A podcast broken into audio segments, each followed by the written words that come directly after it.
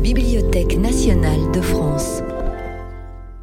Dans le cadre du cycle En lisant, en écrivant, Marie Sorbier s'entretient avec l'écrivaine et journaliste espagnole Rosa Montero. Bonsoir, Christine Bernard. Je suis la coordinatrice des programmes de France Culture et je représente Sandrine Trainer, euh, ce soir directrice de France Culture. Effectivement, c'est un grand plaisir hein, chaque mois de retrouver, euh, de vous retrouver, de retrouver un invité euh, cette année sur le thème de l'Europe avec Rosa Montero ce soir. Sachez que les masterclass sont donc enregistrés tout au long de l'année et diffusés dans la grille d'été de France Culture. Donc cet été, juillet et août, vous pouvez retrouver tous nos documents documentaires, tous nos, entretiens euh, de ces invités de prestige. Ce soir, c'est Marie Sorbier, qui est productrice de l'émission Affaires en cours sur France Culture, qui va nous aider à pénétrer l'univers de Rosa Montero. Nous ouvrons tout de suite cette masterclass France Culture avec vous, Rosa Montero, en direct et en public à la Bibliothèque nationale de France. En lisant, en écrivant, c'est une collection de masterclass littéraires en partenariat avec le Centre national du livre. L'idée de cette rencontre, c'est de connaître mieux votre processus de création, les coulisses de l'écriture, ce qui se joue dans votre tête quand un roman advient, comment vous appréhendez la littérature et plus particulièrement votre littérature. Rosa Montero, vous êtes née à Madrid en 1951, vous y vivez toujours et vous aviez étudié la psychologie et le journalisme. Journaliste, c'est aussi votre métier aujourd'hui. Vous êtes chroniqueuse au journal El País, tout en collaborant aussi à d'autres publications. Mais ce qui nous réunit ici aujourd'hui, c'est votre création littéraire, romans, essais, biographies. Vous avez reçu non seulement de nombreux prix prestigieux pour votre œuvre, mais aussi un attachement fidèle du public qui vous suit, qui vous lit, quel que soit le chemin que vous empruntez. Alors on va parler de ces nombreux chemins que votre œuvre traverse, mais peut-être cette première question pour commencer cette masterclass, pensez-vous qu'écrire soit pour vous une vocation? Merci Marie, merci, euh, merci à la bibliothèque. Je suis si ravie d'être dans cette merveilleuse institution. Merci à France Culture, merci à le Centre du Livre et surtout merci à vous que, que vous êtes ici euh, dans un jour si beau avec le soleil et tout ça et vous êtes ici. Merci beaucoup, merci beaucoup. merci. Euh, je, je, je, ne veux pas parler en français parce que je ne veux pas détruire votre langue. Donc, euh, Pascal, que c'est merveilleux, euh, me traduira ce que je dis. Ce que je dis. Eh, tu pregunta, ¿es una vocación? Es más que una vocación, es una estructura de la personalidad. ¿Eh? Alors, pour revenir à votre question, euh, une vocation, je crois que c'est plus que ça en fait. Hein, c'est une structure de personnalité. La mayor parte de los novelistas hemos empezado a escribir de niños. No apuntes, dilo directement. la plus grande partie en fait euh, des écrivains ont commencé à écrire dès l'enfance. Eh, leí una eh, entrevista con la Rowling, la autora de Harry Potter, y decía que su, primer, su primera novela la había escrito con seis años y era de un conejito que hablaba. Et j'ai lu euh, une interview euh, de euh, Rowling, l'autrice de Harry Potter, et elle disait que son premier roman, en fait, hein, c'était celle d'un chat qui parlait. À los a seis años, a los qu'elle avait écrit à six ans. Y yo mis primeros cuentos los escribí con cinco años y eran de ratitas que hablaban. Et moi, euh, mes premières euh, nouvelles, je les ai écrites à 5 ans et c'était un rat, en fait, qui parlait. Eh, a todas nos da por los roedores parlantes, no sé si tendrá algún significado. Ah. Et mais ça, euh, effectivement, c'est quelque chose euh, qui est commun à nous tous, ces animaux qui parlent. Je ne sais pas si ça a un sens particulier. Eh, lo que quiero decir es que desde que me recuerdo como persona, me recuerdo escribiendo. Ce que je veux dire, c'est qu'en fait, du plus loin que je me souvienne de moi comme personne, je me vois en train d'écrire. Porque el recuerdo articulado de uno mismo comienza en torno a los 4 o 5 años. Parce que je dirais qu'effectivement, les souvenirs articulés qu'on a, hein, euh, ça commence autour de 4 ans. Entonces, para mí, siempre me defino como una escritora orgánica. Ce qui fait que je me définis toujours comme une écrivaine naturelle. Porque para mí escribir es algo esencial algo que me define de la misma manera que me, que me define mm, pues, ser morena o ser mujer o, o tener 1,62 de altura. Oui, parce que je dirais que écrire, c'est quelque chose qui me définit, hein, tout comme je suis brune, tout comme je suis une femme et tout comme je mesure 1m62. Eh, nunca he querido dedicarme a escribir. La escritura estaba ahí. J'ai jamais voulu en fait me consacrer à l'écriture. L'écriture, elle était là, simplement. Y de hecho, esa escritura es lo que me permite levantarme cada día por las mañanas. Et de fait, c'est ça, l'écriture, hein, qui me fait me lever chaque matin. y que me permite dormir sin miedo a la oscuridad de la noche. Et qui me permet de dormir sans avoir peur de l'obscurité de la nuit. Porque las noches se llenan de fantasmas. Parce qu'évidemment, les nuits sont pleines de fantômes. Eh, de hecho, no entiendo cómo la gente puede vivir sin escribir. J'avoue que de fait, je ne comprends pas comment on peut vivre sans écrire. Eh, siempre, siempre he pensado que la escritura es como un esqueleto exógeno que me mantiene en pie. Et j'ai toujours pensé en fait que l'écriture, c'était un espèce de squelette exogène qui me tenait debout. Y yo creo que esto lo comparto con, con la mayoría de los escritores. Et je crois que c'est quelque chose que je partage avec la majeure partie des écrivains. Creo que la mayoría de los escritores pensamos que si dejáramos de escribir nos volveríamos locos. Et je pense que la majorité des écrivains, on pense que si on arrêtait d'écrire, on deviendrait fou. Il y a une dimension religieuse dans le terme vocation en français, j'imagine qu'en espagnol aussi. Et je, je- je l'employais à dessein ce mot parce que dans un livre dont nous allons beaucoup parler, La folle du logis, paru en 2004 et traduit en français par Bertie Osbert, tous vos livres en français sont parus aux éditions Métayer, vous convoquez une grande mystique, Sainte Thérèse d'Avila. C'est elle qui vous offre le titre de votre livre. Alors est-ce que la mystique, ou plus généralement peut-être la transcendance, tient une part importante dans votre écriture? Absolutamente, sí. À fait. Eh, bueno, eh, la frase, la loca de la casa, es una frase efectivamente de Santa Teresa que se refiere a la imaginación. Et cette phrase, en fait, hein, la folle du logis, qui sert de titre au livre, c'est une euh, phrase de Sainte Thérèse qui euh, se réfère à l'imagination.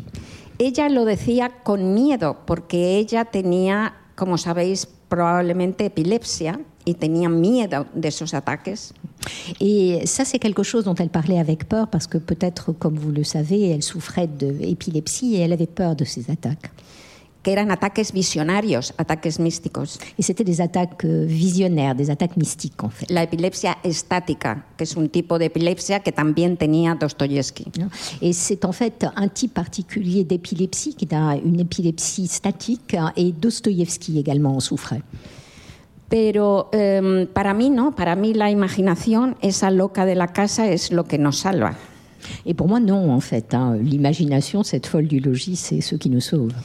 Y eh, verdaderamente hay un impulso místico en el ser humano Et il y a une impulsion mystique, je crois vraiment, dans l'être humain, que no tiene nada que ver con, con las creencias religiosas. qui n'a rien à voir avec les croyances religieuses. Yo no soy creyente Je ne suis pas croyante. y sin embargo tengo, como todos los seres humanos, esa necesidad de unirme con el todo. Et cependant, j'ai, euh, comme tous les êtres humains, cette nécessité de me joindre au tout, de salir de la pequeñez de lo que somos. de, salir, de sortir pardon, de la petitesse de ce que nous sommes. Es lo que se llaman eh, los psicólogos los momentos oceánicos, Et c'est ce que les psychologues appellent les moments océaniques, o que en el budismo zen se llama el, el satori, et ce qu'on appelle le satori dans le bouddhisme. que es el, ese momento en donde te unes con el todo. Ce moment particulier où on s'unit au tout. Y es el momento en que eres eterno. Et c'est dans ce moment-là où on est éternel. Porque cuando te sales de ti mismo, te sales de tu muerte. Hein, parce qu'évidemment, quand on sort de soi-même, on sort de sa mort. Porque la muerte nos espera enroscados en nuestra barriga. hein? et parce que euh, la mort, euh, elle est là, tapie, en fait, dans notre ventre. Así que yo creo que como soy una escritora muy obsesionada por la muerte y por el paso del tiempo, Et comme je suis une écrivaine très, très obsédée par euh, la mort et le passage du temps, soy una persona también muy tendente a estos momentos de, de, de ¿cómo diría yo? Mm, de convertirme en un pececito del cardumen de la humanidad. Et, et, comme euh, donc euh, je suis très obsédée par tous ces moments, hein, je por la me- muerte y por el paso. pour la, la mort, oui, et le passage du temps, hein, euh, je me transforme en fait dans cette chose particulière de l'humanité. Eh, creo que el des- la necesidad de trascendencia va muy unida con la, con la agudeza con la que sientes la muerte. Et je crois qu'effectivement, hein, la nécessité de la transcendance, elle vient euh, du- de la manière dont on ressent la mort. Si on ressent quelque chose de très très profond et de très aigu. On va remonter un peu le fil du temps. Peut-être pourriez-vous nous dire quel était votre lien quand vous étiez enfant avec les livres? Est-ce qu'il y avait des livres à la maison? Est-ce que vos parents étaient des lecteurs?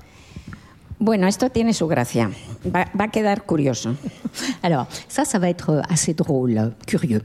Porque mi padre era torero, Mon père, en fait, était torero, torero profesional. un un torero professionnel. No os creáis que los españoles son todos hijos de toreros. Ouais, mais c'est pas pour ça qu'il faut que vous croyiez que tous les Espagnols sont des enfants de torero. Soy tan chocante en eso en España como aquí, o casi tanto. Hein, voilà, il y a, ça choque effectivement euh, beaucoup de gens euh, ici, mais là-bas aussi. Eh, era banderillero, el ayudante del matador, y era una familia, mi familia, una familia humilde y, y- y sin dinero y sin cultura. Et en fait, hein, il était euh, ce qu'on appelle le banderillero, celui qui pose, euh, qui est l'aide du matador et qui pose les banderilles. Et donc, euh, je venais d'une famille plutôt modeste où il n'y avait pas de culture. Eh, tanto mi padre como mi madre no habían estudiado más allá de los 10 años. Ni mon père ni ma mère n'avaient fait d'études au-delà de leur dixième année. Eran, sin embargo, personas inteligentísimas y, y que amaban la cultura. Et malgré tout, c'était des gens qui étaient extrêmement intelligents et qui aimaient beaucoup la culture. Pero no había libros en casa. Mais il n'y avait pas de livres chez nous. Eh, sí. Pourtant, dans votre dernier roman, La Bonne Chance, qui est paru en français en 2020 et traduit euh, de l'espagnol par Myriam Chirous, euh, ce roman, vous le dédiez à votre mère, Amalia Gaillot, et vous dites Ma mère qui m'a appris à raconter. Sí. Mi madre era una artista maravillosa Ma mère, c'était une merveilleuse artiste que nunca pudo ejercer como artista. et qui n'a jamais pu en faire sa profession.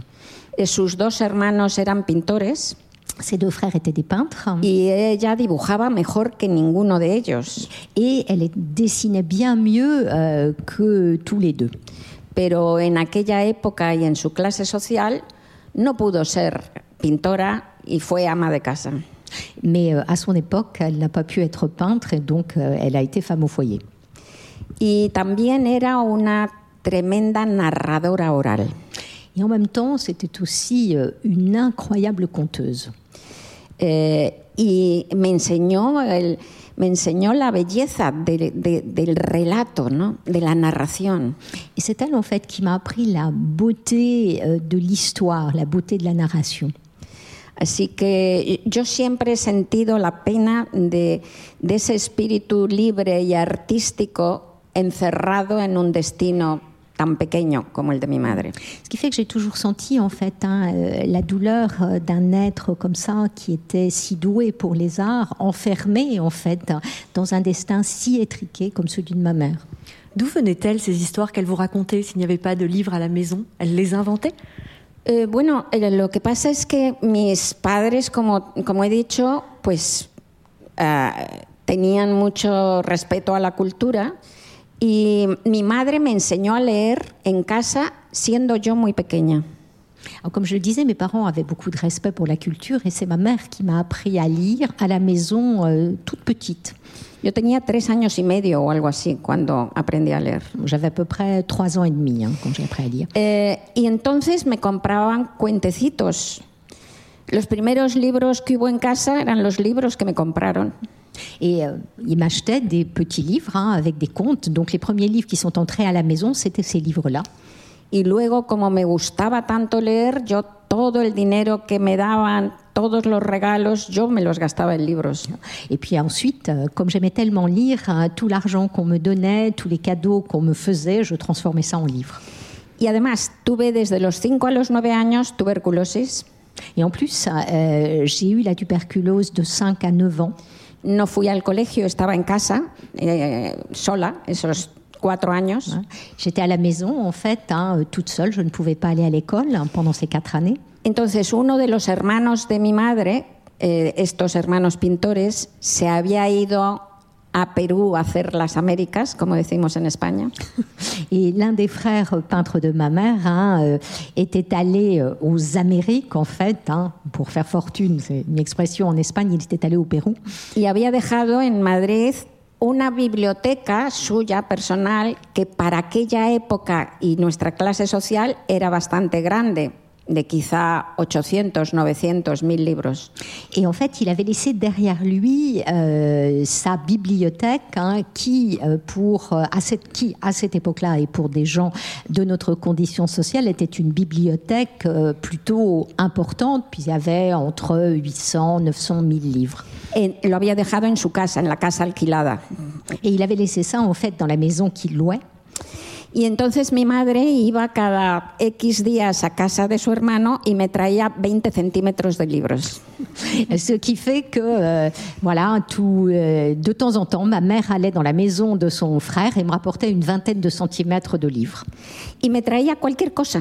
Et elle, elle m'apportait euh, n'importe quoi. Entonces yo he leído de muy pequeña cualquier cosa. Et ce qui fait que, dès toute petite, j'ai lu n'importe quoi. Por ejemplo, a lo mejor con 8 años o 9 a John Steinbeck. Et par exemple, Steinbeck euh, à l'âge de 8-9 ans. Y no entendía nada. Évidemment, je comprenais rien. Pero yo me decía, qué emoción, qué cosa, qué cosa tan increíble es la vida de los adultos. Mais je me disais, oh là là, quelle émotion, quelle, quelle chose absolument incroyable que la vie des adultes. Cuando sea mayor lo entenderé, entenderé la vida. Et je me disais, quand je serai grande, hein, euh, j'essaierai d'avoir cette vie-là. Et je luego, luego crecí y he seguido sin entender nada, claro. Et ensuite, euh, évidemment, j'ai grandi et j'ai tout- je n'ai toujours rien compris. Eh, pero sí, eh, era, era muy raras, mis lecturas han sido muy raras. Oui, et donc mes lectures étaient un peu étranges. hein. On ne peut s'empêcher de lire entre vos lignes, Rosa Montero, des éléments biographiques dans votre œuvre. Alors pourtant, vous nous mettez en garde souvent. Vous nous dites que le mensonge fait partie de votre travail. Et même dans une forme moins romancée, comme celle de la folle du logis dont on parlait, vous nous bousculez avec des éléments donnés comme biographiques qui finalement n'en sont pas. Alors je donne peut-être un exemple. Vous racontez notamment un élément fondamental de votre jeunesse. Votre sœur disparaît, alors vous êtes enfant, pendant trois jours. Donc il y a une inquiétude grandissante dans la famille, vous et vos parents. Et puis elle revient à la maison sans qu'aucune explication ne vous soit donnée ni maintenant ni plus tard. Et vous écrivez que ce poids du silence parental, que cette chape qui est posée depuis lors sur cet événement, est peut-être l'une des explications de votre vocation d'autrice. Et pourtant, quelques lignes plus loin, vous détruisez totalement le réel de cette histoire, qui est pourtant très signifiante, en affirmant que vous n'avez pas de sœur. Alors qu'est-ce que vous cherchez à provoquer chez le lecteur?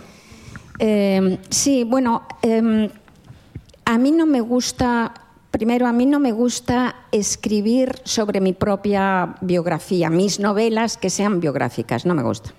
Oui, alors d'abord, euh, je n'aime pas écrire en fait hein, sur ma propre vie.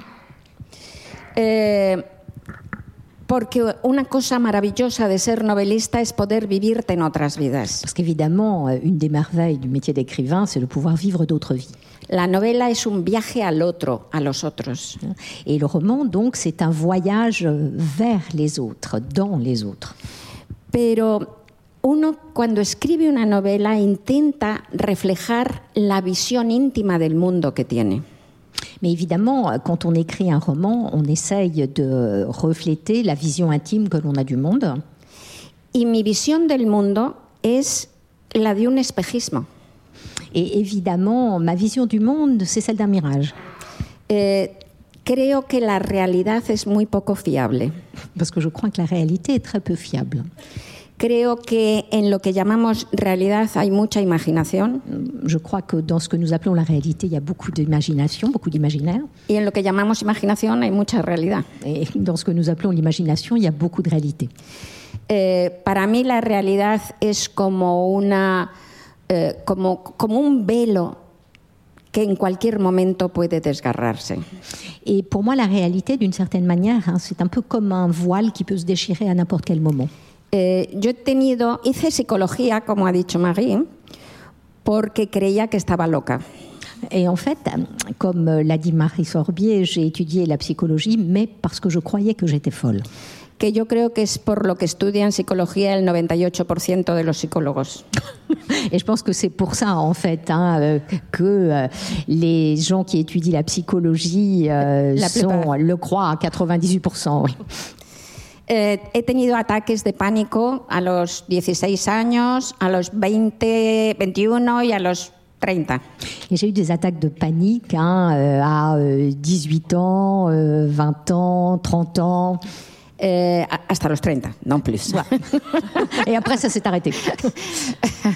Curiosamente se ha parado cuando empecé a publicar novelas. Creo que está relacionado. Et étrangement, ces attaques de panique ont cessé lorsque j'ai commencé à publier des romans. Et je crois que ça, c'est lié. Y un ataque de pánico o cualquier eh, problema mental eh, te saca de la realidad.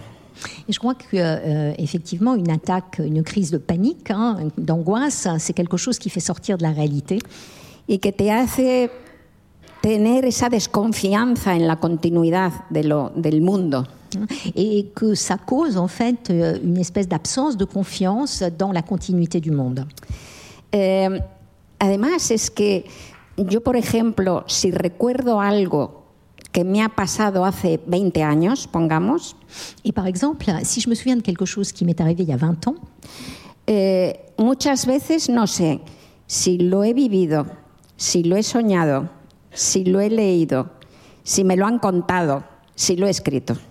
Et euh, très souvent, hein, je ne sais pas si je l'ai vécu, si je l'ai rêvé, euh, si me on me l'a raconté. raconté, Si je l'ai écrit. euh, si je l'ai lu. si je l'ai lu. Y todas esas posibilidades tienen la misma sensación de veracidad para mí. Et en même temps, toutes ces possibilités, elles ont la même, euh, la même teinte de vérité pour moi. Y eso es lo que intento contar en mis novelas. Eso es lo que intento atrapar en mis novelas y en mis libros. Et c'est exactement ce que j'essaye de raconter dans mes romans, ce que j'essaye de saisir. Esa, esa sensación resbaladiza del vivir. Cette sensation euh, Glissant. glissante du vécu. Y, y por eso inventas hermanas que no tienes. Y, o por eso cuento en novelas mías con personajes que son reales, pero que reales históricos, pero que, que pasan cosas que no son verdad. Mm. Et c'est pour ça qu'on s'invente euh, des sœurs, c'est pour ça que dans d'autres de mes romans, il y a des personnages historiques hein, auxquels euh, je fais arriver des histoires qu'ils n'ont pas vécues. Eh, porque para mí la vida es ese caos palpitante Parce que pour moi, la vie, c'est ce chaos palpitant y sin fronteras. et sans frontières. On vient de l'entendre, on l'a compris, je crois, dans vos premières déclarations. Vos livres sont tous, euh, je crois, une déclaration d'amour à l'imagination. Alors pas l'amour béat, j'emploie ce terme au sens très fort du terme, c'est-à-dire dans une certitude du pouvoir réel de l'imagination. Est-ce que c'est pour ça que vous affectionnez principalement la forme romanesque? Est-ce qu'elle vous laisse plus de liberté? Bueno, la, la novela es el género más humano que hay. Alors, je crois qu'en fait, le roman, c'est le genre littéraire le plus humain qui existe. El- porque es el más roto, el más sucio, el más eh, contradictorio, Parce que c'est le plus cassé, le plus sale, le plus contradictoire, como nosotros. comme nous. Y es la, la narración, la narración es lo que nos hace humanos. Et euh, c'est la narration, en fait. Et la narration, c'est ce qui nous rend humains, ce qui nous fait humains. Como dice eh, Harari en su, en su libro Sapiens, ¿no? él dice que el Homo sapiens se hizo sapiens porque empezó a narrar. Et comme le dit euh, Harari dans son livre Sapiens, il explique que euh, si l'homme euh, est né, c'est parce qu'il a commencé à raconter des histoires. Eh, somos palabras en busca de sentido. Je crois qu'on est des mots, en fait, à la recherche de sens. Epicteto decía que lo que nos sucede, lo que nos afecta a los seres humanos no es lo que nos sucede, Et Épithète disait, Épithète disait que ce qui nous touche, en fait, nous, les êtres humains, ce n'est pas ce qui nous arrive. Sino lo que nos contamos de lo que nos sucede. Sinon, enfin, ou plutôt, ce que nous nous racontons de ce qui nous arrive. Así que somos, como digo, una narración constante y una narración que se recrea. Somos un cuento en realidad. Ce qui fait qu'on est une, on est une narration, une narration qui se recrée sans arrêt. En fait, on est une, une nouvelle, une histoire. Eh, eh, hay una, un, eh, es un estudio grandísimo sobre la depresión que hizo la Organización Mundial, Mundial de la Salud en 2013. En- il y a une étude sur la dépression qui a été faite euh, par euh, l'OMS en 2013 y que eh, tiene 84.000 sujetos de 23 países. et qui a porté donc sur 84, 84 000 sujets de 23 pays y que estudia qué circunstancias pueden empeorar una depresión? et qui donc euh, cette étude a pour objet les circonstances qui peuvent euh, faire, euh, qui peuvent rendre pire une dépression. Eh, pues la clase social, la edad, el dinero, la cultura. La classe sociale, l'âge, l'argent, la culture. Pero lo que me interesa es esto que os voy a contar. Mais ce qui m'intéresse dans cette étude, c'est ce que je vais vous raconter maintenant. Ese estudio demuestra que si eres viudo o viuda, eso no afecta, por- no empeora tu, tu depresión. Cette étude montre que si on est veuf ou veuve, ça n'aggrave pas la dépression. Pero si eres divorciado o divorciada, sí. Mais si euh, vous êtes divorcé, alors là, ça aggrave les choses. Cuando leí eso yo me quedé atónita, quand j'ai lu ça, je suis restée euh, baba. porque además soy viuda. Parce qu'en plus, je suis veuve. Entonces me puse a pensar, ¿qué es lo que les falta a los divorciados para que sea peor su situación anímica que no les falta a los viudos? Et là, je me suis dit, mais euh, qu'est-ce qu'il y a dans la situation en fait euh, des divorcés euh, qui aggrave leur dépression. Qu'est-ce qu'est-ce qui leur manque en fait pour avoir cet état d'âme-là? Y la, la diferencia que los viudos tenemos un relato consolador y los divorciados no pueden tenerlo porque está el ex dando la vara ahí, dando la paliza. Et euh, la raison, c'est parce que nous, les veufs euh, et veuves, hein, on a euh, une histoire consolatrice, alors que les divorcés ne peuvent pas en avoir une, bien sûr, hein, parce qu'ils ont leur ex qui est là et qui, euh, quelque part, leur fait du mal et rend les choses difficiles. Eh, ese relato consolador nos permite vivir. De hecho, se convierte en nuestra vida. Et ce récit consolateur, c'est ce qui nous permet de vivre, et de fait, hein, ça devient notre vie. Por eso hay tantas terapias que se basan en cambiar el relato, en cambiar la narración.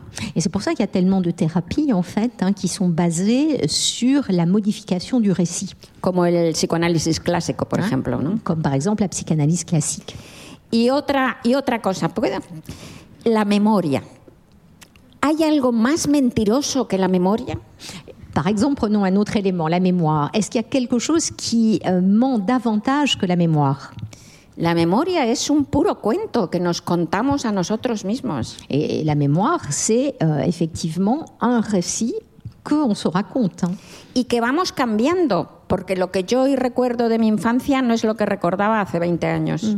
Et qui change, parce que ce dont je me souviens aujourd'hui de mon enfance, c'est pas ce, dont je me souvenais il y a 20 ans. Tengo un hermano, una hermana no, pero tengo una hermana. Eh, con el que a veces intercambio memorias de nuestra infancia. Alors, j'ai un frère, pas une sœur, un frère, euh, et avec qui euh, j'échange de temps en temps des souvenirs de notre enfance. Bueno, pues os aseguro que los padres de mi hermano no son mis padres, Et je vous assure, les parents de mon frère, ce ne sont pas les miens. porque cada uno ha completado su historia como ha querido Parce que euh, chacun, en fait, a complété son histoire comme il l'a voulu, o como ha necesitado. Ou comme il en a eu besoin. Y menos mal que existe esa imaginación que da un sentido de orden y de destino a nuestra vida. Et heureusement qu'il y a cette imagination hein, qui donne à notre vie un sens euh, de l'ordre, en fait. hein. Porque si no, la vida sería puro ruido, ruido y furia, algo insoportable. Voilà, parce que sinon, la vie, ça serait bruit et fureur, quelque chose d'insupportable. Il y a d'autres récits que vous affectionnez aussi beaucoup, Rosa Montero, car vos livres tous sont parsemés de contes.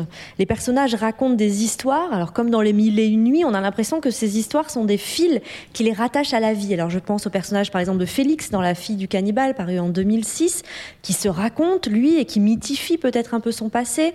Je pense à Bruna, la techno-humaine, dans mhm. Le poids du cœur, paru en 2016, qui, elle, tente de raconter à une petite fille terrorisée sous un lit une histoire pour la faire manger. Elle se surprend d'ailleurs à l'inventer, cette histoire. C'est assez euh, intéressant, la mise en abîme du conte à ce moment-là.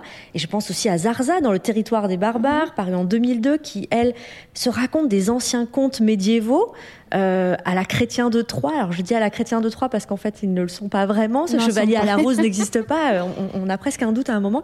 Pourquoi vouloir en chasser des histoires dans les histoires? Eh, es una observación muy inteligente, Marie. Eh, no, no sé si me había, si era muy consciente de haber puesto tantas historias dentro de las historias. Alors c'est une remarque très très intelligente. Je ne sais pas si j'étais vraiment consciente en fait d'avoir enchâssé ces histoires dans les autres. Tú no escoges lo que escribes. Tú no escoges las historias que escribes, las historias te escogen a ti. Parce que je pense que de toute façon, on ne choisit pas ce qu'on écrit, hein, ce sont les histoires qui nous choisissent. Los, las novelas son sueños que se sueñan con los ojos abiertos. Et les romans, ce sont des rêves, en fait, euh, qu'on fait les yeux ouverts.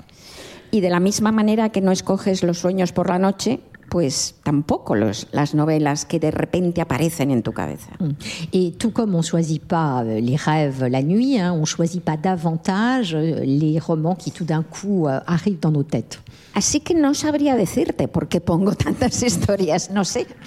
Ce qui fait que je ne sais pas répondre en fait à cette question. Hein, pourquoi je, je mets tant d'histoires dans mes romans Quizá por todo lo que vengo diciendo, porque la, la, historia es lo único que existe, es nuestra columna vertebral. Et peut-être, en fait, pour tout ce que je viens de dire, hein, c'est-à-dire que euh, l'histoire, c'est la seule chose qui existe, c'est notre colonne vertébrale. Eh, pero esto me hace gracia, me hace recordar una anécdota que creo que era de Elias Canetti, Et ça, ça, ça, me plaît ce que vous venez de dire parce que ça me fait me souvenir d'une anecdote qui, je crois, était d'Elias Canetti. Estaba hablando de sus libros en un acto como este. Il parlait euh, donc de ses livres euh, dans un événement comme ce soir. Se levanta un, un lector uno, y empieza a decirle, es que en su libro pasa esto, usted habla de esto, de lo otro, 10 minutos. Et là, il y a euh, quelqu'un dans la salle qui se lève et qui commence à lui parler d'un livre et qui lui dit voilà, il se passe ça, et puis ça, et ça encore. Ça dure 10 minutes. Y, y Canetti le escucha atentamente y al final dice. et Canetti l'écoute avec beaucoup d'attention. Y al final dice, tiene usted razón, todo eso está en mi libro, pero yo no lo he escrito.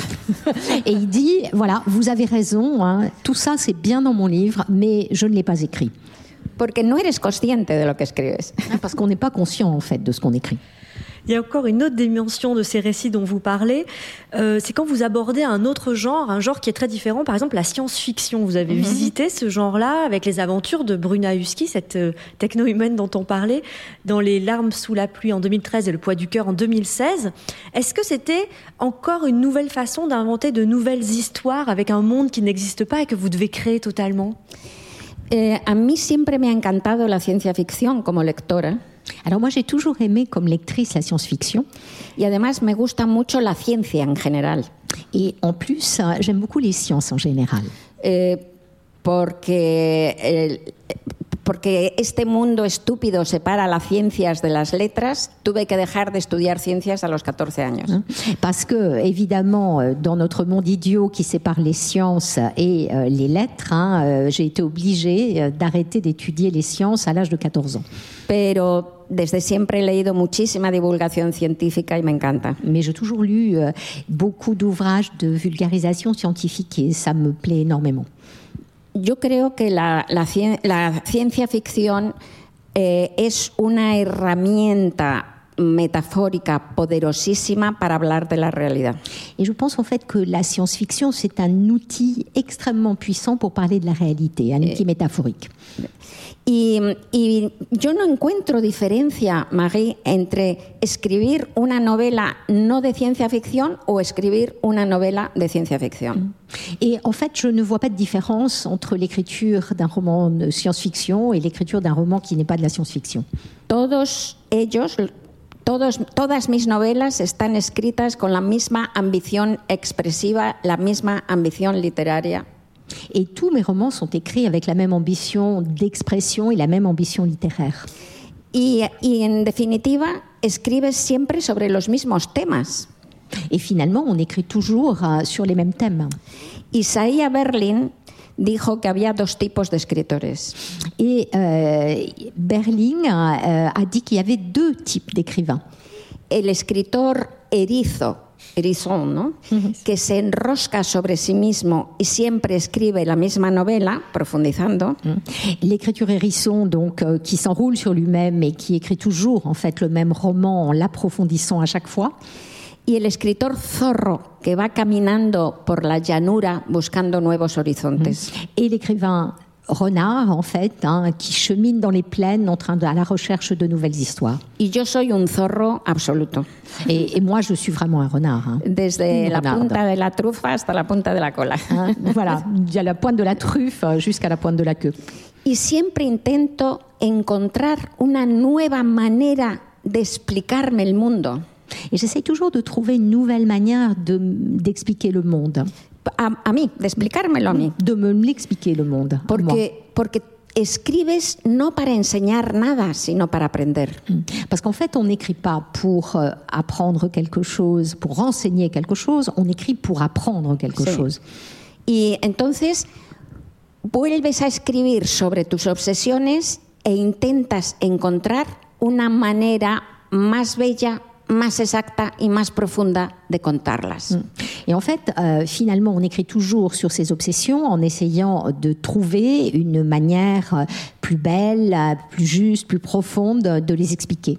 Ça veut dire que le travail de préparation d'un livre, le travail en amont, il est le même que vous écriviez sur un roman contemporain, un essai sur Marie Curie, on y reviendra, ou sur un roman de science-fiction? Vous travaillez de la même façon? Eh, muy buena pregunta. Très très bonne question. Eh, cada libro tiene su preparación, cada libro tiene su parto. Oui. Chaque livre a euh, sa préparation, hein, chaque livre a son accouchement. Eh, algunos libros tienen una preparación mucho más grande. Mi, mi novela más ambiciosa es Historia del Rey Transparente. Alors évidemment, il y a des romans qui demandent des préparations beaucoup plus compliquées. Mon roman le plus ambitieux, c'est euh, Le Roi transparent. Histoire du roi transparent, que, que sucede en el siglo XII. No es una novela histórica, sino más bien una novela fantástica que sucede en el siglo XII. Alors c'est un roman qui se passe au XIIe siècle, hein, euh, mais c'est pas un roman euh, historique, c'est un roman qui se passe au XIIe siècle. Fantastic, plus Fantastic. quizás, sí. Eh, y, y, eh, esa novela realmente tiene una tiene un trabajo detrás inmenso de, recreación y lectura de, manuscritos, de libros de historia del siglo XII. Et évidemment, hein, il y a eu tout un travail en fait préparatoire de lecture, euh, de manuscrits, euh, pour arriver à recréer en fait euh, toute cette période. Pero es que es curioso, porque es que tú no es que decidas hacer una novela sobre el siglo XII y entonces te pongas a, a leer historia. Oui, mais en fait, euh, ce qui est étrange, hein, c'est que euh, on se dit pas tout d'un coup, euh, voilà, je vais écrire un roman sur le XIIe siècle et on se met à étudier ce siècle-là. sino que de repente me dio por leer eh, libros de historia de, de la Edad Media, sobre todo a los grandes medievalistas franceses. hein. Et ce qui fait que non, à un moment donné, euh, je me suis mise à lire des livres de grands médiévistes, notamment les grands médiévistes français. Marcal, de- de- eh, montones, ¿no? Y entonces llevaba dos años leyendo y leyendo a Chrétien de Troyes y leyendo los Lais de María de Francia. Oui, et en fait, hein, ça faisait deux ans que je lisais Chrétien de Troyes, que je lisais Les Laits de Marie de France. Y de repente se me encendió una imagen en la cabeza. Et tout d'un coup, j'ai une image, en fait, hein, qui s'est allumée dans ma tête. Eh, una tarde cualquiera. Ah, une après-midi, une autre. y vi a unos campesinos trabajando, arando en una tierra, un grupo de campesinos. Et là, tout d'un coup, j'ai vu en fait un, un groupe euh, de paysans qui étaient en train de travailler la terre. Estaban arándola, pero sin animales, tirando del arado con correas. Et en fait, hein, ils labouraient, mais ils le faisaient sans animaux, en fait. hein. Ils tiraient eux-mêmes cette charrue. Un trabajo terrorífico, ¿no? Et c'était un travail énorme, bien sûr. hein. La tierra seca, rota, un sol terrible. Avec euh, une terre extrêmement, euh, extrêmement sèche, morcelée, hein, un soleil implacable. Y en el campo de al lado vi a 400 guerreros matándose los unos a los otros. Et euh, dans le champ d'à côté, hein, j'ai vu tout d'un coup 400 guerriers qui étaient en train de s'entretuer. Y digo vi porque son como visiones. Esas imágenes son como visiones. Et quand je dis vu, c'est parce que en fait, hein, euh, ça marche. Ces images, c'est des visions. Eh, Es como si yo estuviera entre los dos campos Hein. C'est comme si moi, je m'étais trouvée en fait entre les deux champs. y puedes oler el sudor de los, de los campesinos, escuchar sus blasfemias. Hein. Et euh, on peut là euh, sentir la sueur des paysans, on peut écouter leurs blasphèmes. y puedes oler las vísceras expuestas de los heridos, el, el ruido de los mandobles en el hierro. hein. Et euh, on peut euh, voir les blessures de ces gens qui s'entretuent, on entend euh, le choc en fait hein, des armes sur les armures. Entonces, esa, esa escena me emocionó tanto que yo supe que iba a escribir una novela. Et du coup, j'ai été tellement émue en fait par cette scène euh, que j'ai su que j'allais écrire un roman. Y supe que era de la Edad Media porque estaban vestidos con armaduras. hein? Et j'ai su que évidemment ce roman se passerait au Moyen Âge puisqu'ils avaient des armures.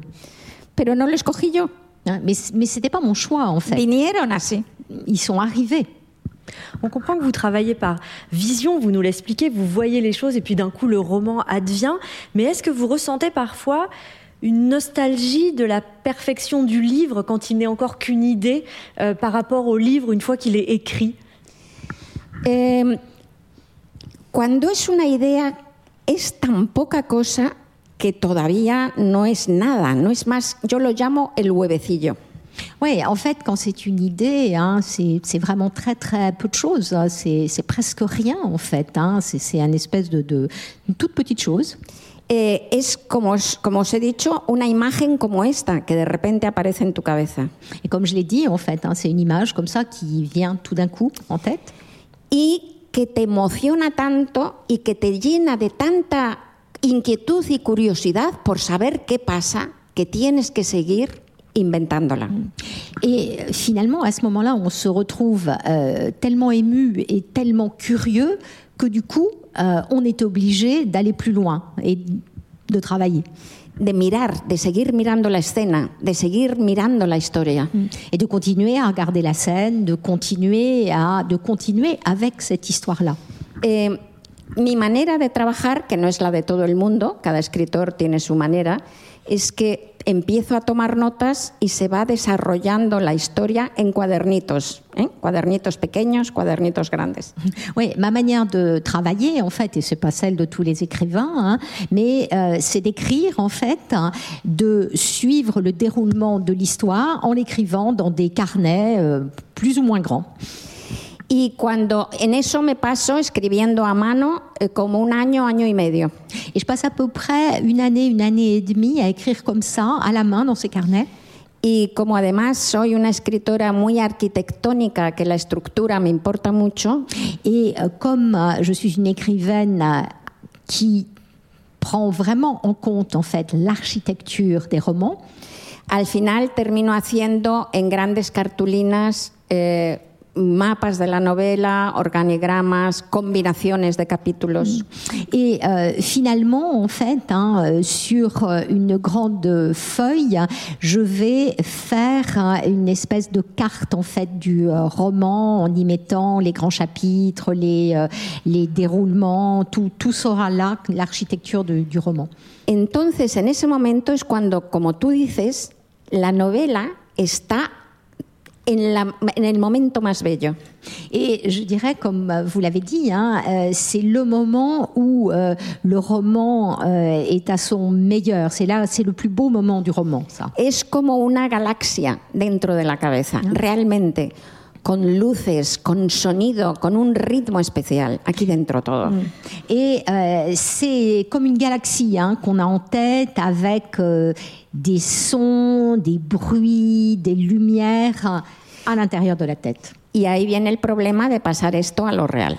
Et ensuite, le problème arrive de passer ce qu'on a dans la tête euh, au réel.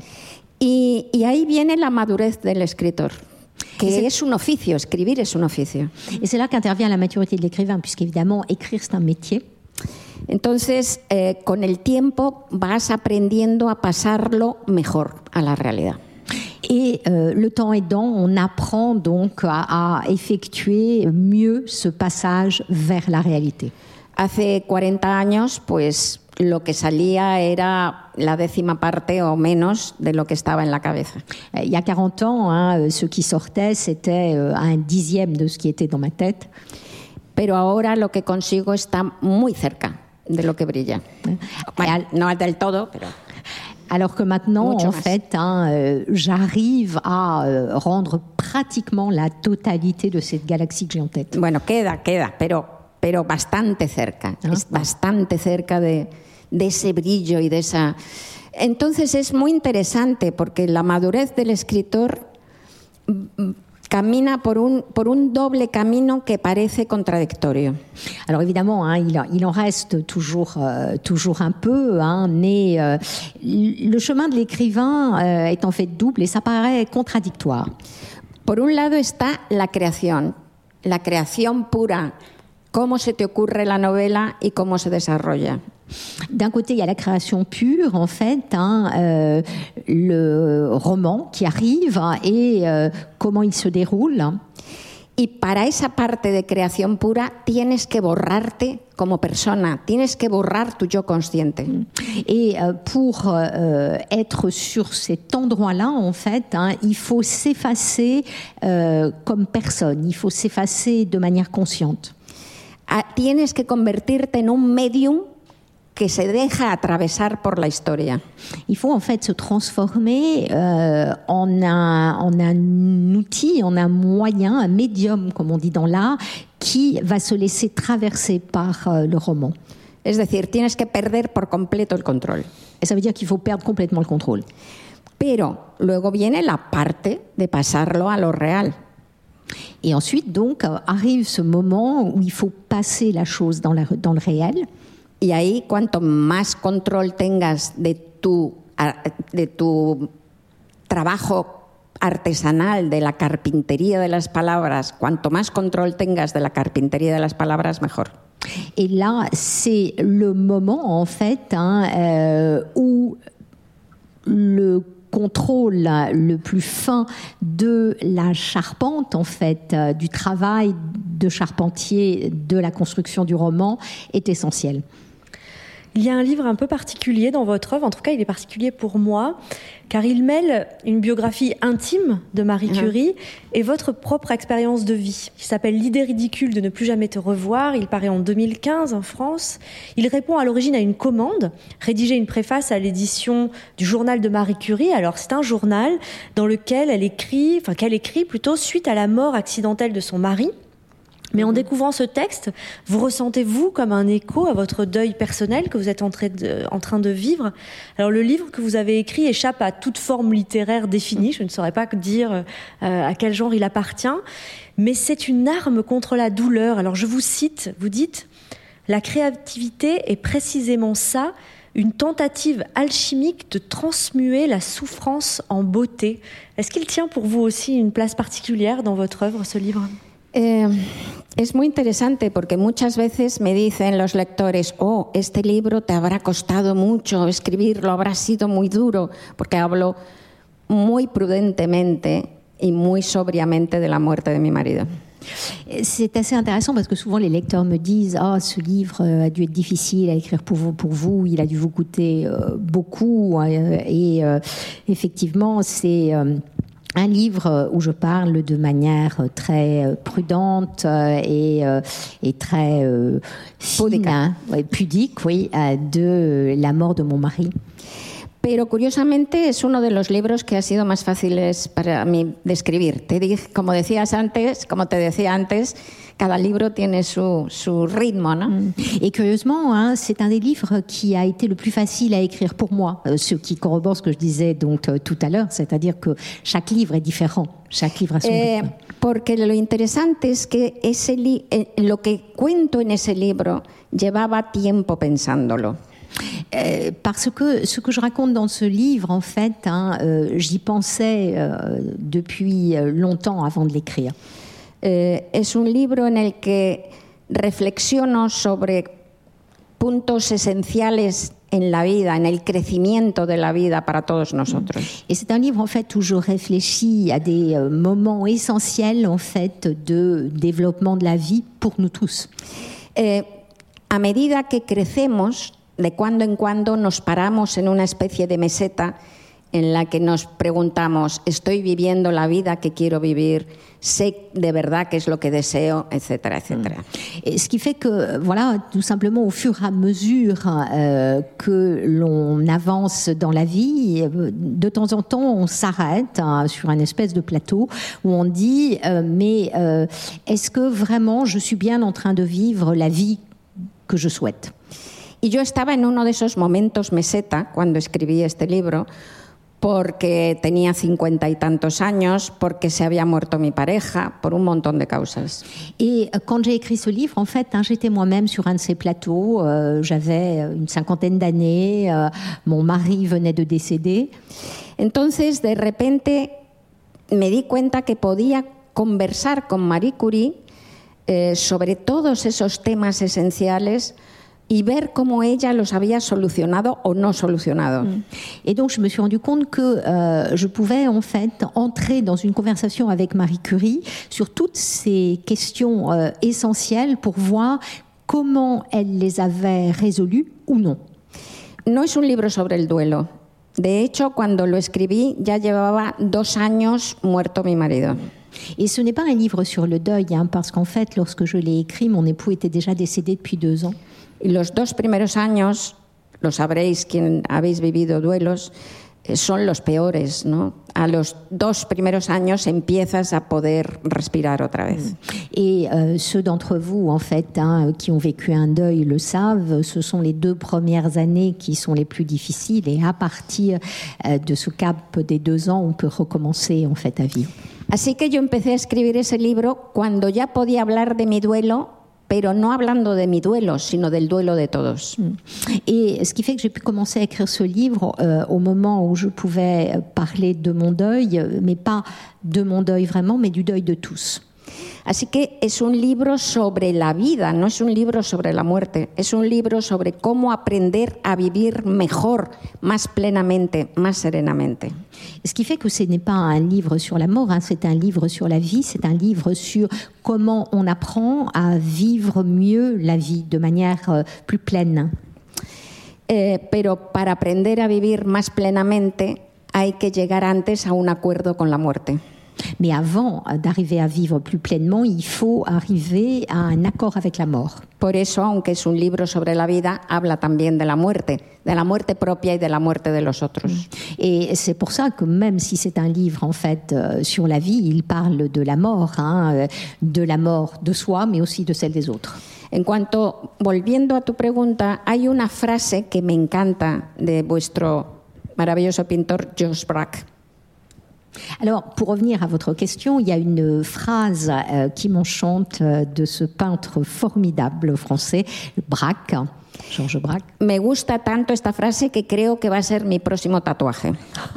J'aime tellement cette phrase que je pense que ça va être mon prochain tatouage. eh, y es, el arte es una herida hecha luz. Et cette phrase dit, l'art est une blessure transformée en lumière. Y qué maravilla, es verdad. ¿Qué podemos hacer con las heridas de la vida sino intentar convertirlas en luz? Et c'est une merveille et, euh, et c'est une vérité. Qu'est-ce qu'on peut faire d'autre en fait des blessures de la vie que de les transformer en lumière Yo sé Yo sé que escribo para intentar darle al mal y al dolor un sentido que sé que no tienen. Oui, je sais que j'écris en fait hein, pour donner euh, au mal et à la douleur un, un sens que je sais qu'ils n'ont pas. Oui, et puis votre vision de la mort n'est pas douloureuse dans ce livre-là. Je voulais lire peut-être euh, pour ceux qui sont ici et ceux qui nous écoutent la première phrase de ce livre. Comme je n'ai pas eu d'enfant, ce qui m'est arrivé de plus important dans la vie, ce sont mes morts. Elle est belle cette phrase parce qu'elle dit beaucoup de vous et de Marie Curie, dont vous faites quand même un portrait très étonnant. Moi, j'ai redécouvert cette femme grâce à vous. Sí, bueno, yo la he descubierto también gracias a la escritura de ese libro. Oui, moi aussi d'ailleurs, hein, j'ai découvert euh, Marie Curie grâce à ce livre. Antes de escribir la ridícula idea de no volver a verte, yo sabía de Marie y había escrito incluso algunas cosas. Oui, évidemment, hein, je connaissais cette femme euh, avant d'écrire euh, La ridicule idée de ne plus te revoir. Euh, J'avais aussi euh, écrit des choses sur elle. Pero sabía la Marie oficial, que todos sabemos, esa mujer fría, contenida, esa inteligencia pura. Mais ce que je savais, en fait, hein, euh, c'était euh, cette euh, femme sociale, celle qu'on celle qu'on connaît tous, en fait, cette femme dure, très réservée, cette intelligence pure. Celle qu'on voit sur les photos notamment. Oui, absolutamente. No tiene una sola foto sonriendo. Oui, il n'y a pas une seule photo où elle sourit. Hein. Eh, y cuando leí por casualidad el diario de duelo de Marie, que son solo 25 páginas, Mais quand j'ai lu complètement par hasard, en fait, le journal de deuil de Marie Curie, 25 pages seulement, me quedé pasmada porque es un aullido de dolor de animal salvaje. hein, et euh, j'en suis restée bouche bée parce que euh, c'est vraiment un, un livre euh, qui raconte la douleur sauvage animale. Y entonces me dije, pero esta mujer es mucho más grande de lo que yo creía, Et donc, du coup, je me suis dit, mais cette femme est, est bien plus grande que ce que je ne pensais, mucho más importante que lo que yo creía. beaucoup plus importante que je ne le pensais. Entonces es cuando me puse a, a leer montones de, de- de biografías y de trabajos sobre ella y sale una, una Marie Curie alucinante, alucinante. Et c'est à ce moment-là donc que j'ai commencé à lire euh, des livres et des écrits sur elle, et on est sorti euh, une Marie Curie incroyable. Incroyable. Eh, una de las cosas que descubrí, por ejemplo, eh, Marie Curie, como sabéis, su, su padre era un eh, profesor de química en Varsovia. Alors, euh, Marie Curie, comme vous le savez sans doute, hein, euh, son père était un professeur de chimie à Varsovie. Y debía de ser un hombre bastante insoportable. Et ça devait être un homme euh, assez insupportable. Entonces, Marie Curie, como también sabéis, consiguió aislar el radio de una manera épica. hein. Et euh, évidemment, comme sans doute vous le savez, Marie Curie a euh, réussi à euh, isoler en fait le rayon d'une manière très épique. Por años dando vueltas a grandes calderos en, en un, en un almacén roto. a- bueno, durísimo, durísimo. Alors, une, une véritable épopée, des années à euh, faire des choses dans des chaudrons, euh, dans une espèce d'arrière-boutique euh, euh, moitié en ruine. Consigue el radio y escribe a, su padre y se lo dice. Y su padre le contesta con una carta en donde le dice, Euh, donc, elle écrit à son père hein, euh, qu'elle vient de découvrir le radium et euh, son père lui répond dans une lettre et voilà ce le, qu'il lui dit. le dice, bueno, menos mal, qué bien, después de tanto trabajo, qué bien, qué pena que no sirva para nada. Et il lui dit Oh, c'est, c'est, c'est, c'est- oh, moi, c'est au moins, au moins ça quand même, hein, après toutes ces années, toutes ces années de travail. mais enfin, quel dommage que ça ne serve à rien. Y después de mandarle esa carta se muere. Et après avoir écrit cette lettre, il meurt. Son las últimas palabras de su padre. Et c'est les derniers mots que son père lui a adressés. Entonces, Marie Curie, eh, todos los expertos dicen que en la primera parte de su vida fue una científica extraordinaria, de los diez mejores científicos del momento. Et tout le monde dit en fait hein, que euh, elle a été euh, dans les premières années de sa vie une des meilleures scientifiques, euh, l'une des dix meilleures scientifiques de son époque. Pero en la segunda parte de su vida no. Mais euh, pas dans la deuxième partie de sa vie. Esto aprovecharon los machistas para decir que había sido Pierre Curie el, el, el, el sabio, ¿no? Hein? Et évidemment, euh, c'est euh, le moment que les machistes euh, ont mis à profit pour dire que c'est en fait Pierre Curie qui avait été le savant. Esto se sabe que no es así porque tenemos los cuadernos de Marie. En fin, esto es una tontería machista. Voilà, on sait évidemment hein, que ce n'est pas le cas puisqu'on a les cahiers de, de- de Marie Curie, on sait que c'est une imbécilité machiste. Eh, pero ¿por qué en la segunda parte de su vida no tuvo ese nivel científico? Mais pourquoi donc est-ce que dans la deuxième partie de sa vie, elle n'a pas eu le même, euh, elle n'a pas atteint le même degré de qualité dans son travail de scientifique? Porque se dedicó el, dedicó el resto de su vida a buscar aplicaciones prácticas para el radio. Parce que tout simplement, elle s'est alors consacrée à essayer de trouver des applications pratiques pour le radium. Es decir, dedicó el resto de su vida a intentar demostrar a su padre muerto que estaba equivocado. Et ce qui veut dire, en fait, hein, qu'elle a passé le reste de sa vie à essayer de prouver à son père qui était mort qu'il s'était trompé. Y esto nos pasa a muchos, nos pasa a todos. El, el- el gran susurro materno y paterno es tremendo. Mm. Et ça, c'est un truc qui nous arrive à tous. Hein. Euh, Ce chuchoter des pères et des mères est absolument énorme en importance. Nous arrivons bientôt à la fin de cette masterclass France Culture avec vous, Rosa Montero. Peut-être juste une dernière question. Comment savez-vous quand un livre est fini, quand on peut mettre le point final à une œuvre? Muy buena pregunta. Très bonne question. Porque todas, todos los escritores de novelas somos obsesivos. Alors, tous les écrivains, euh, tous les romanciers, on est obsessionnels. Porque si no, no te pasarías años desarrollando una historia inventada. Ah, parce que sinon, on passerait pas des années à essayer de développer des histoires inventées. Así que te podrías quedar allí todo el rato cambiando adjetivos y cambiando frases. ¿no? Ce qui fait qu'on pourrait très bien euh, en rester là, c'est-à-dire passer tout son temps à changer des adjectifs, des phrases. Afortunadamente, escribir se parece mucho al amor, al amor pasional. Mais heureusement, euh, l'écriture euh, se ressemble beaucoup à l'amour passionnel. Y de repente empiezas a perder el amor por ese libro. Et il y a un moment donné où soudain, on n'est plus amoureux de ce livre-là. Y empiezas a tener más amor por una idea pequeña que empieza a aparecer en tu cabeza. Et, et tout d'un coup, on commence à être euh, amoureux d'une petite idée qui vient de germer dans notre tête. Y el corazón te palpita hacia otro lado. hein, et le cœur se met à battre dans une direction différente. Es como terminar con un novio y empezar con otro. C'est c'est un peu comme, euh, arrêter, comme arrêter avec un amoureux et commencer avec un autre. Merci beaucoup. Merci Rosa à vous. Montero. Merci. Merci. Merci, doctor. Merci. Merci, merci.